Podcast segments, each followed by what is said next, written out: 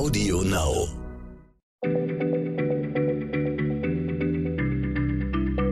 Schneller Schlau, der kurze Wissenspodcast von PM.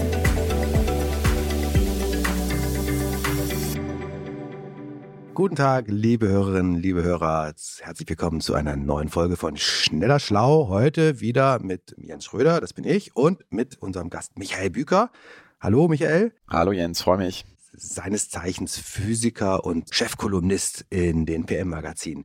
Äh, Michael, wir haben ein ganz alltagsnahes Thema uns heute ausgesucht, nämlich die Frage, die sich viele Menschen in der Küche stellen, ist es eigentlich äh, effizienter, wenn ich den Geschirrspüler anstelle oder wenn ich die Sachen schnell mit der Hand abwasche und heißes Wasser dafür benutze? Und äh, da wollen wir uns heute mal physikalisch mit beschäftigen. Erstmal die Frage, Michael, hast du zu Hause einen Geschirrspüler oder bist du Handwäscher? Ich äh, habe einen Geschirrspüler. Ich glaube, das äh, gilt für knapp zwei Drittel der Haushalte in Deutschland und unserer gehört auch dazu. Wenn ich keinen hätte, dann würde ich mir auch wahrscheinlich wünschen, dass es so wäre, denn aus meiner früheren WG-Zeit weiß ich, dass ich ansonsten einfach Geschirr stapeln würde. Okay. Für PM hast du dich mal intensiv mit diesem Thema beschäftigt, Geschirrspüler und eben vor allen Dingen auch mit der Energiebilanz von äh, Geschirrspülgeräten.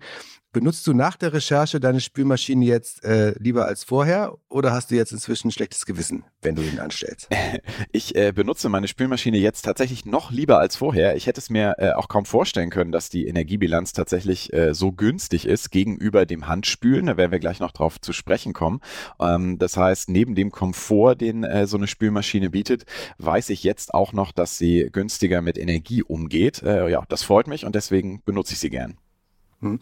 Okay, lass uns mal in die Methodik gehen. Wie vergleicht man das überhaupt? Äh, Energie eines Geschirrspülers, wenn er an ist, oder Abspülen von Hand. Da müssen doch äh, hunderte Probanden einer Universität zum Abspülen äh, von Geschirr antreten. Und nach so standardisierten Verfahren äh, war das dann eingedreckt worden und dann wird das so abgespült, dass man es auch vergleichen kann. Weil äh, im Grunde spült ja jeder irgendwie anders, nutzt un unterschiedlich viel Wasser und so weiter. Wie vergleicht man das? Ja, genau. Äh, da gibt es tatsächlich nur wenige Untersuchungen zu. Gefühlt werden ungefähr alle zehn Jahre mal wird an irgendeiner Universität so eine Studie durchgeführt, weil es eben auch tatsächlich ziemlich aufwendig ist, tatsächlich Dutzende Menschen spülen zu lassen und dann irgendwie so einen Durchschnitt zu bilden. Es lässt sich dann einigermaßen auch feststellen, wie die meisten beim Handabspülen sich so anstellen. Allerdings gibt es auch lustige Ausreißer, dass in so einer Studie dann steht, ähm, ein Proband hat äh, permanent das heiße Wasser laufen lassen, hat also gar nicht den Stöpsel reingesteckt, sondern einfach zehn Minuten lang ist das heiße Wasser durchgelaufen.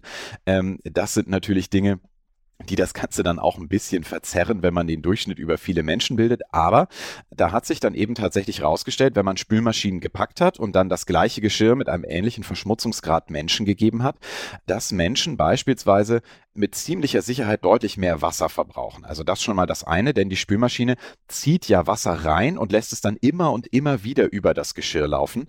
Wir Menschen machen das auch. Wir füllen eine Spüle irgendwie zur Hälfte und dann waschen wir so lange ab, bis uns das Wasser sehr dreckig vorkommt. Dann lassen wir es ablaufen und füllen neu.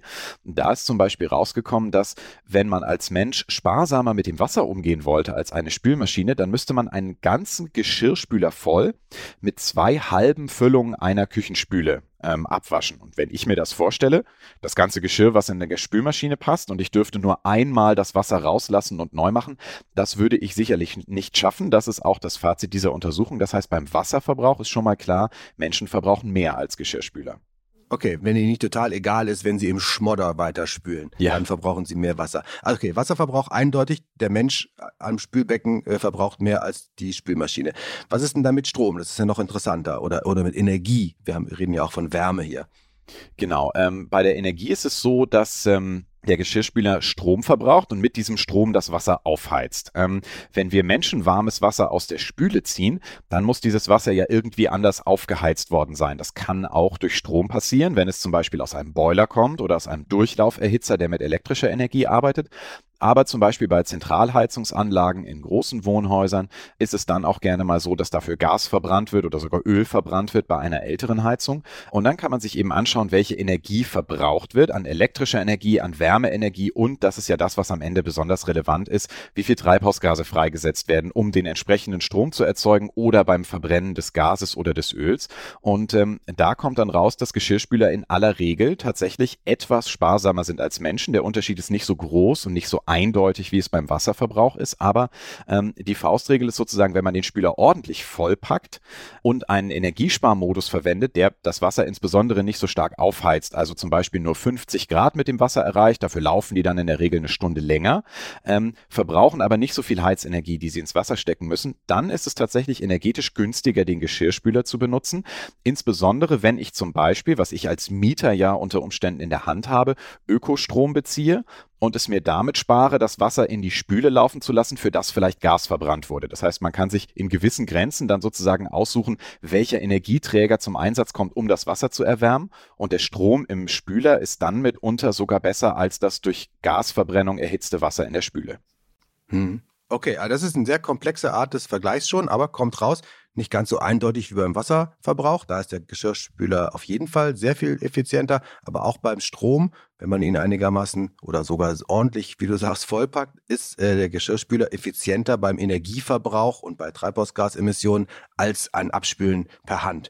Jetzt kommt aber nochmal die Frage, die, die wird ja oft dann so von äh, Kritikern und Zweiflern gestellt. Was ist denn mit den äh, Emissionen, die der Geschirrspüler imitiert, wenn er hergestellt wird. Denn das kostet ja auch Energie, da werden auch Treibhausgase freigesetzt. Äh, wenn man das noch mit einberechnet, ist dann die Balance in der andere Richtung? Ja, das ist natürlich eine relevante Frage. Also wenn der Geschirrspüler einfach sozusagen ohne jeden Energieverbrauch vom Himmel fiele, dann könnte man mit dem ersten Spülgang anfangen, Energie zu sparen und Treibhausgasemissionen zu sparen.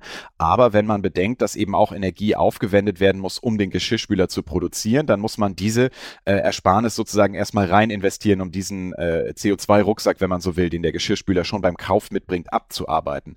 Da gibt es leider ähm, nicht viele gute Zahlen. Es gibt so ein paar Andeutungen vom Verbraucherverband in Deutschland. Es gibt ein paar Zahlen aus den USA, die man findet.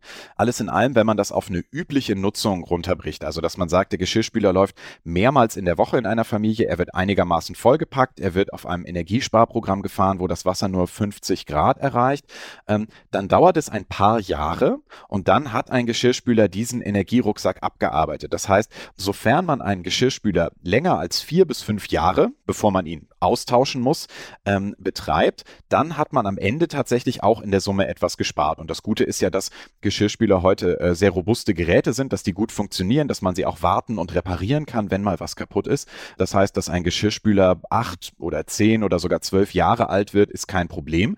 Und dann fällt man tatsächlich, besonders in den späteren Jahren, ist man dann dabei, aktiv Energie zu sparen und auch Klimaemissionen zu sparen, gegenüber dem üblichen Abspülen von Hand, wo man eben in aller Regel nicht so sparsam sein kann wie die Maschine.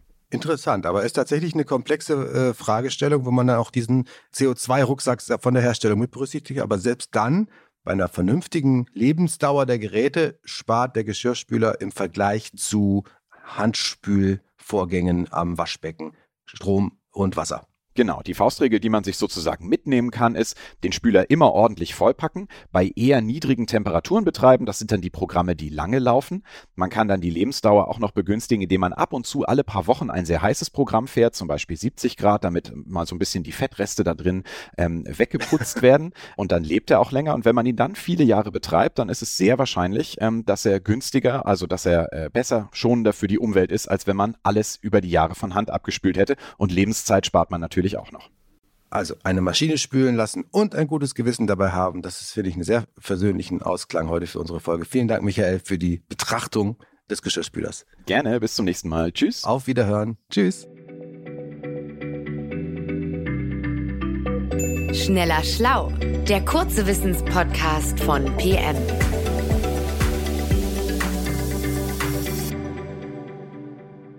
Dieser Podcast ist jetzt vorbei, aber wir hätten noch einen anderen Podcast-Tipp. Worum es genau geht, erzählt euch die Moderatorin am besten selbst.